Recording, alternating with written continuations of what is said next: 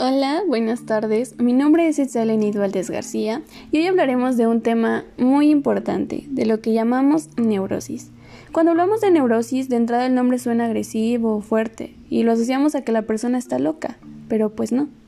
Para muchos especialistas en la psicología o el psicoanálisis, catalogan o nos consideran a todos neuróticos, unos a grados más elevados, otros simplemente solo muestran unos rasgos, pues bien sabemos que el término neurosis fue implementado o expuesto en 1769 por el médico escocés William Cullen.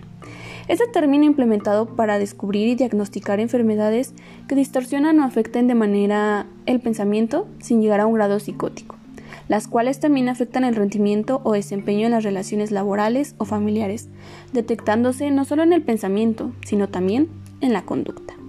Y bueno, ¿en qué consiste?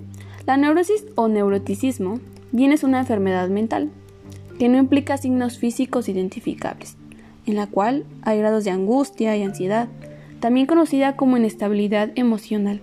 Es un rasgo psicológico que define parte de la personalidad, de las características psíquicas de una persona. Ser neurótico suele implicar un estado emocional negativo durante largos periodos de tiempo, que además pueden agravarse con otros problemas como los sentimientos de culpa, la ira o incluso la envidia. La neurosis es un trastorno psicológico que hace sufrir a quienes lo padecen, como lo habíamos dicho desde un comienzo, pero es una condición relativamente manejable.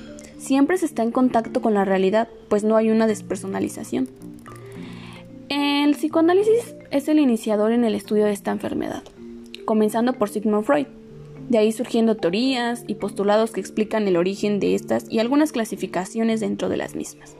Con esto podemos entender que el origen de la neurosis es psíquico y controlando el origen en tramas desde el desarrollo de la niñez, miedos, dificultades o algunas represiones sexuales o de conductas, los cuales se manifiestan en diferentes reacciones neuróticas.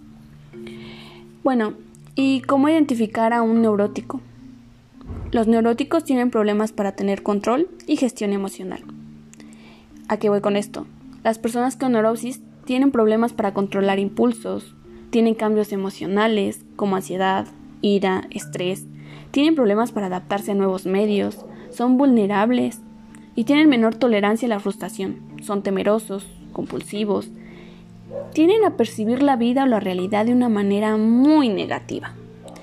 En algunos casos presentan fobias, por otras mantienen contacto con su realidad. No hay una despersonalización todo el tiempo están tensos o ansiosos. Pueden sufrir insomnio, comer compulsivamente, tener rasgos del trastorno obsesivo compulsivo. Hay problemas de somatización, son hipersensibles, sudoración excesiva y en algunos casos episodios depresivos o extrañamiento.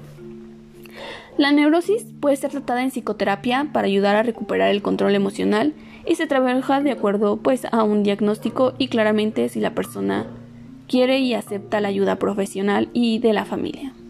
Y bueno, ese es el tema de hoy.